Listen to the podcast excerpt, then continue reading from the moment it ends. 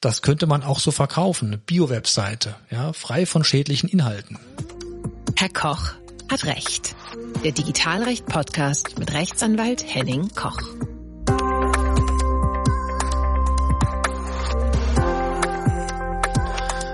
Hallo und herzlich willkommen bei Herr Koch hat Recht, dem Digitalrecht-Podcast. Mein Name ist Henning Koch. Ich bin Rechtsanwalt und berichte regelmäßig über Themen aus den Querschnittsbereichen des Datenschutzes, Arbeitsrecht und IT-Recht. In der heutigen Folge geht es, wie der Name schon verrät, um die leidigen Cookie-Banner. Ich glaube, dass die Cookie-Banner nicht das erreichen, was sie eigentlich sollen. Ich glaube tatsächlich, dass durch die Cookie-Banner und deren unübersichtliche Aufmachung viele dazu verleitet werden, allein schon aus Bequemlichkeit einfach auf in Anführungszeichen zustimmen, den Zustimmen-Button zu klicken. Die Folge ist die, dass weiterhin die Nutzerinnen und Nutzer überwacht werden und deren Bewegungen im Internet also auch getrackt werden. Das gefährdet die Freiheit des Internets und die Freiheit der Auswahlmöglichkeiten ganz erheblich. Und besonders fällt einem das auf bei sogenannten Cookie Walls. Und Ärgerlich ist natürlich auch, wenn in Portalen wie LinkedIn, Twitter oder Diskussionsforum auf journalistische Inhalte verlinkt wird und wenn man dort den Inhalt erst dann sieht, wenn man die Cookie Wall durchbrochen hat. Also mal ganz ehrlich, mir macht das keinen Spaß und eigentlich kann man das auch gleich lassen. Ja, gehen wir es an. Schauen wir uns zunächst mal an, warum es überhaupt Cookie Banner gibt, beziehungsweise Cookie Walls.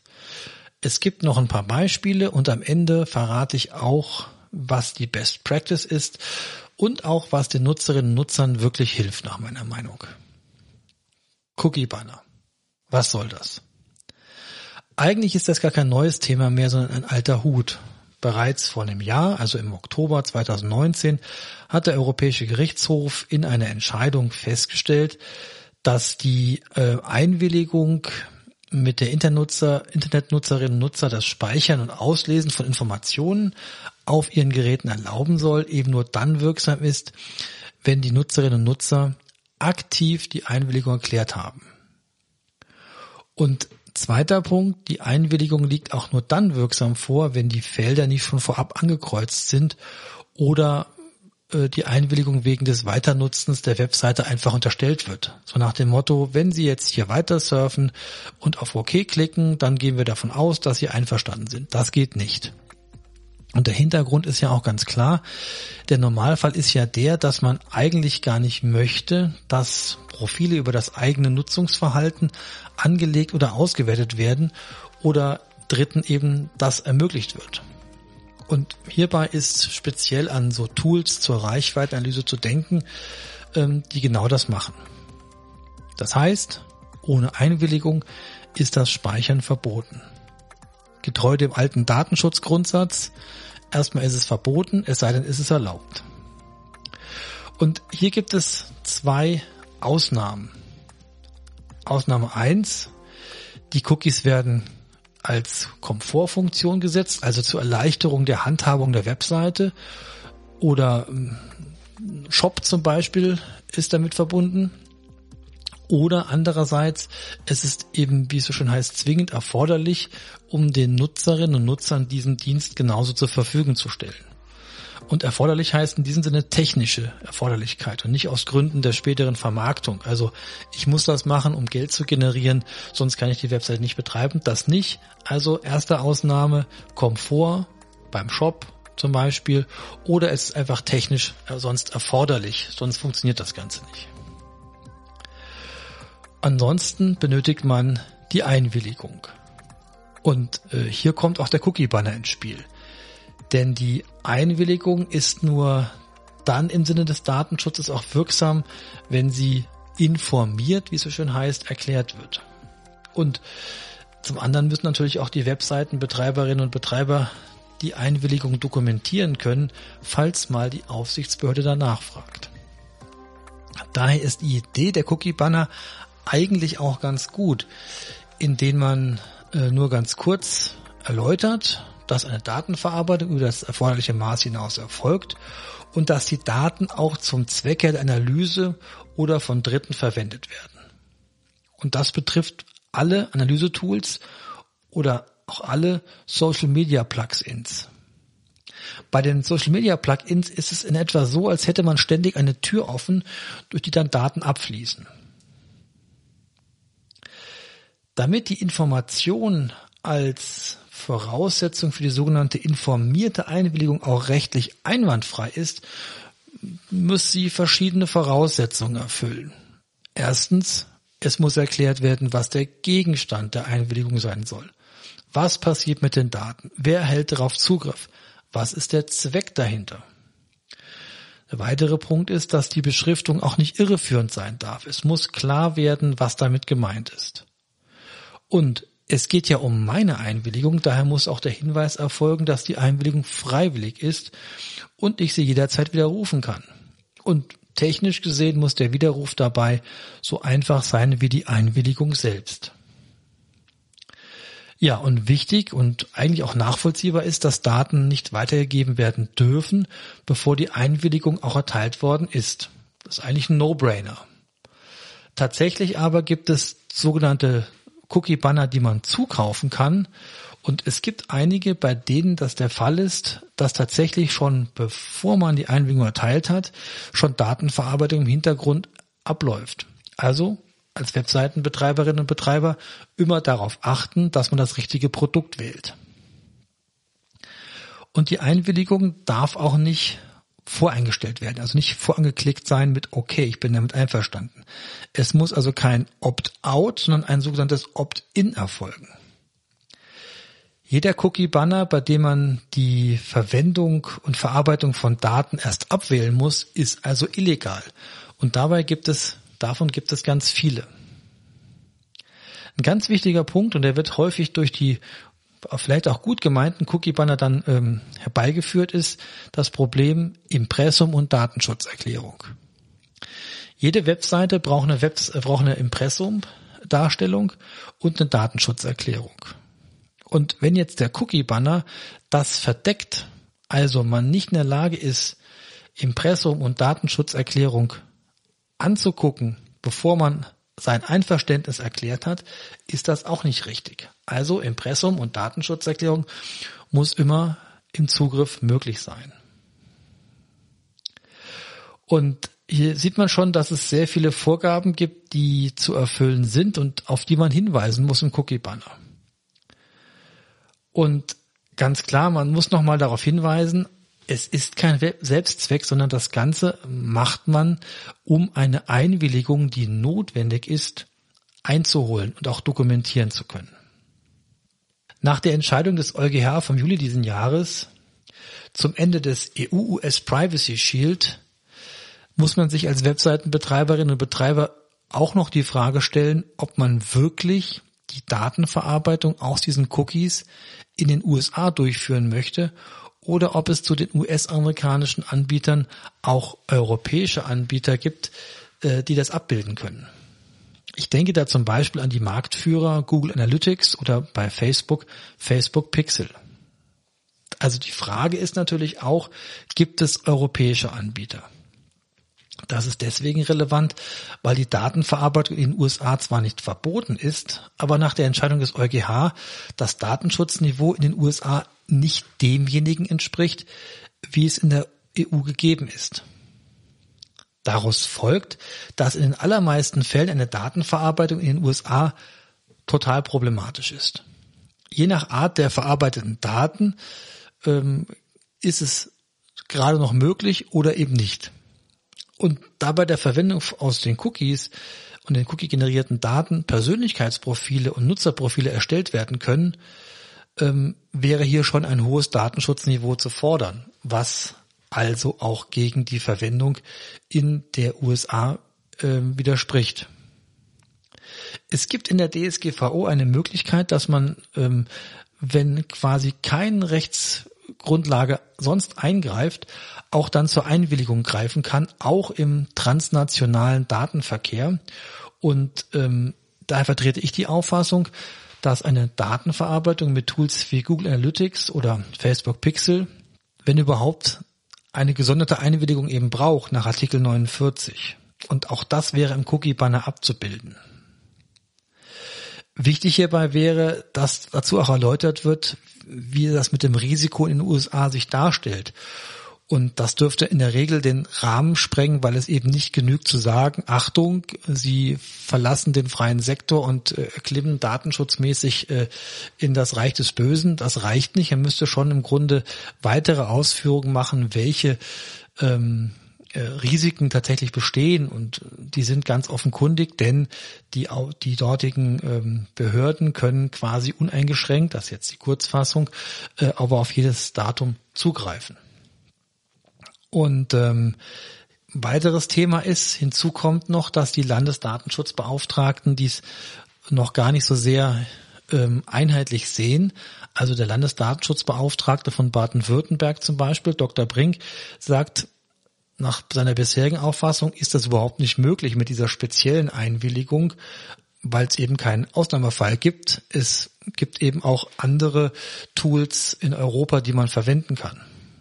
Ich halte das selber nicht für ganz rund, weil es eben diese ähm, Funktionalitäten, wie es bei Google Analytics beispielsweise gibt, eben nicht genauso abgebildet werden können wie bei europäischen Tools. Aber gut, das ist ja eine Meinung, die man auf jeden Fall sehr ernst nehmen muss, weil das ist die Aufsichtsbehörde.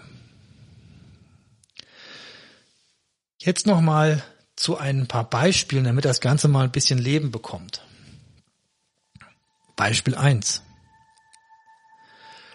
Häufig ist noch zu sehen, dass die, der Cookie-Banner eben wie folgt aussieht. So nach dem Motto, wir verwenden Cookies und wenn Sie auf OK klicken oder weiter surfen, stimmen Sie der Datenverarbeitung zu. Haben wir schon gelernt, das geht nicht. Hier fehlt es an der ausdrücklichen Einwilligung. Dieses schlüssige Handeln wäre nicht möglich, daher wäre das rechtswidrig. Es gibt noch viele Seiten, da kann man eigentlich nur sagen, bitte, liebe Seitenbetreiberinnen und Betreiber, ändert das.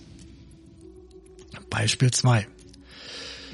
Wir Juristen recherchieren ja gerne die gesetzlichen Vorschriften nicht mehr in unseren roten Gesetzbüchern aller Schönfelder oder so, sondern eigentlich auch im Internet nur noch. Und dort gibt es zwei große Portale, auf denen die reinen Gesetzestexte abgebildet werden. Eins wird vom Bundesjustizministerium und dem Bundesamt für Justiz betrieben, www.gesetzeimiinternet.de. Und die sind sehr vorbildlich, eigentlich auch zu erwarten, weil dort gibt es eigentlich nur noch notwendige Cookies und insoweit gibt es auch gar keinen Cookie-Banner.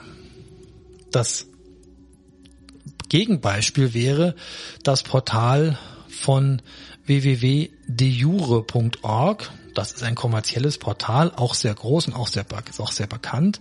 Und inhaltlich sind die auch sicherlich ganz gut. Die haben noch weitere Verlinkungen zu Urteilen und so weiter. Aber wenn man sich die Seite mal anschaut, verrät der Cookie-Banner erstens, dass der Impressum- und Datenschutzerklärung verdeckt und da muss ich mich schon wundern, weil das sind jetzt nicht irgendwelche Betreiberinnen und Betreiber aus dem Hinterhof. Dahinter steht eine ganz renommierte Mannheimer Anwaltskanzlei. Also ich wundere mich auch, dass das bisher noch niemand abgemahnt hat. Ja, und ähm, der Cookie-Banner scheint aber selbst ansonsten auf den ersten Blick okay zu sein. Aber hier kommen wir zu einem Thema, was mich wirklich sehr nachdenklich macht. Denn auf den zweiten Blick wird es hier problematisch, wenn man auf das Feld Einwilligung klickt. Und hier ist es so, dass man nicht weniger als 14 Rubriken auswählen kann und dort einzelne Auswahlen durchführen kann. Also nach dem Motto, ich habe 14 Felder, über die ich mir erstmal kümmern muss, um zu sehen, von welchem Tool man ausspioniert wird. Und das ist äußerst unübersichtlich. Und wenn man jetzt auf ein Feld klickt, ähm, gibt es weitere Unterfelder, die man auch noch auswählen kann. Also ich behaupte, dass das ähm, hier fast schon so geplant ist, dass es einem zu lästig wird, sich damit zu beschäftigen.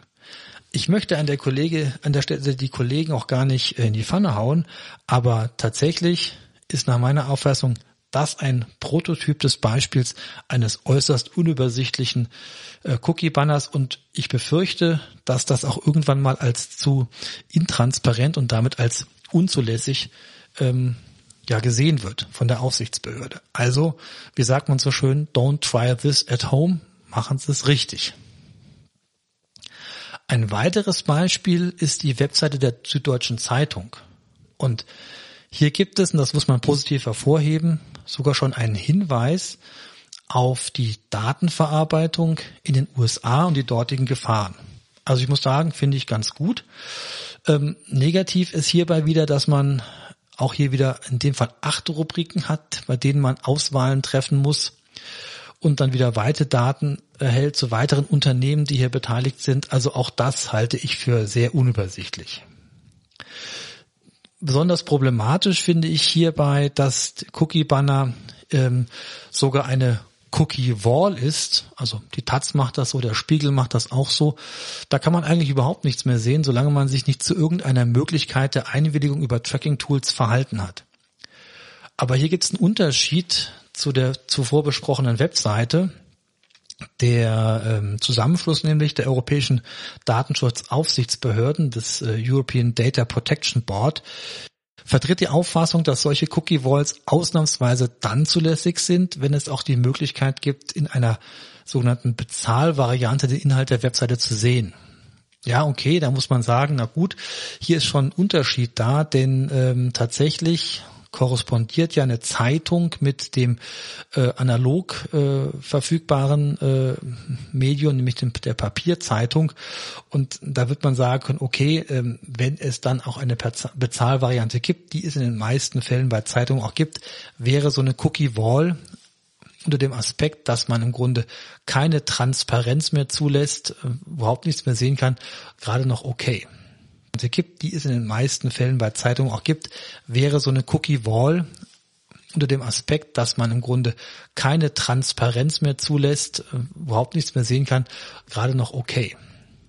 Kommen wir zum Schluss und eigentlich zu dem Thema, was hat denn das Ganze mit der Freiheit des Internets zu tun? Also durch die Verpflichtung zur Einwilligung von, Einwilligungen für die Webseiten ähm, da tritt das Problem im Grunde erst zutage. Aus Sicht der Nutzer und Nutzerinnen möchte man sich am liebsten damit gar nicht auseinandersetzen müssen. Zumindest aber sollte es komfortabel sein und so einfach wie möglich handelbar sein. Und es zeigt sich, dass die Cookie-Banner immer intransparenter werden. Hier die Beispiele. Man kann also den Eindruck gewinnen, dass das sogar Absicht ist. Jedenfalls werden so oder aus, aus anderen Gründen die Nutzerinnen und Nutzer dazu verleitet, einfach auf Einwilligung zu klicken, nur damit man den Inhalt endlich sehen kann und sich nicht weiter mit diesen Fragen auseinandersetzen muss. Es dauert ja schon ein paar Minuten oder ein paar Sekunden, je nachdem, wie lange so ein Cookie-Banner aussieht. Also es macht keinen Spaß und hält die Nutzung des Internets als freiheitlichen Raum, wenn man sich alle Nase lang durch ein Cookie-Banner durcharbeiten muss. Also ich plädiere dafür, dass man das lässt. Die Lösung könnte nämlich sein, dass man ähnlich wie bei der GEZ für den Rundfunkbeitrag auch einen pauschalen oder im Einzelfall anzufallenden Beitrag zahlt für die Nutzung von redaktionellen Inhalte von Zeitungsverlagen. Das würde es ganz erheblich vereinfachen. Man würde sich anmelden und hätte dann quasi ein äh, irgendwie geartetes Tool, bei dem man erkannt wird und dem man dann hier ähm, als Bezahler identifiziert wird und dann auch dann das lesen kann. Oder das Ganze auch anonymisiert, sodass man gar nicht ähm, identifiziert wird, aber mit dem Beitrag im Grunde nach dem Gießkannenprinzip dann die Zeitungen hier entsprechend äh, was abbekommen. Und hier kommt noch ein weiterer Aspekt hinzu, denn äh, weiß ich wirklich, was mit meinen Daten passiert, die ich hier gebe? Denn es gilt das alte Prinzip, wenn etwas nichts kostet, ist man selbst die Ware. Und das ist ein wirklich wichtiger Punkt. Und kaufe ich eine Zeitung oder kaufe ich einen Inhalt, dann kostet das zwar Geld, aber mehr halt auch nicht. Das ist schon ein entscheidender Unterschied. Und ähm, ja, für die andere Kategorie der Webseiten, also wenn es nicht um das Thema hier ähm, von Zeitungen und äh, Journalen geht, rate ich dazu, suchen Sie sich Alternativen und spiegeln Sie den Webseiten zurück, dass das hier einfach für Sie nicht okay ist, da zu sein, weil man es als Stören empfindet. Als Nutzerinnen und Nutzer hat man nämlich auch eine gewisse Marktmacht. Und das gilt im Übrigen auch ein anderes Thema für Webseiten, bei denen man ständig im Kreis geführt wird.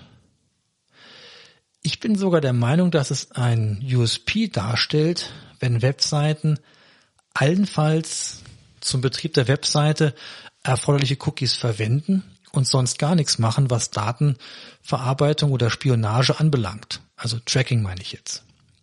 Das würde mich jedenfalls ansprechen. Also ähnlich wie bei Bioprodukten oder bei gentechnikfrei gelabelten Produkten.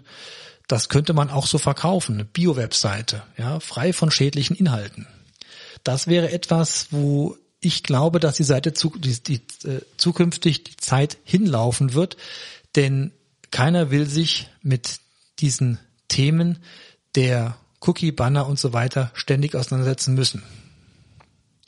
Und hinzu kommt auch noch, dass in den allermeisten Fällen die ganze Nachverfolgung bei den Nutzerinnen und Nutzern nur Frust auslöst und die Tools gleichzeitig gar nicht benötigt werden. Daher sollten sich Webseitenbetreiberinnen und Betreiber ganz genau überlegen, welche Tools man verwendet und verwenden will und ob es nicht sogar die Kunden abschreckt. Ich jedenfalls suche mir immer Alternativen, wenn die Cookie-Banner zu kompliziert werden. Denken Sie mal drüber nach. Vielen Dank für Ihr Interesse und bis zum nächsten Mal, wenn es wieder heißt, Herr Koch hat Recht.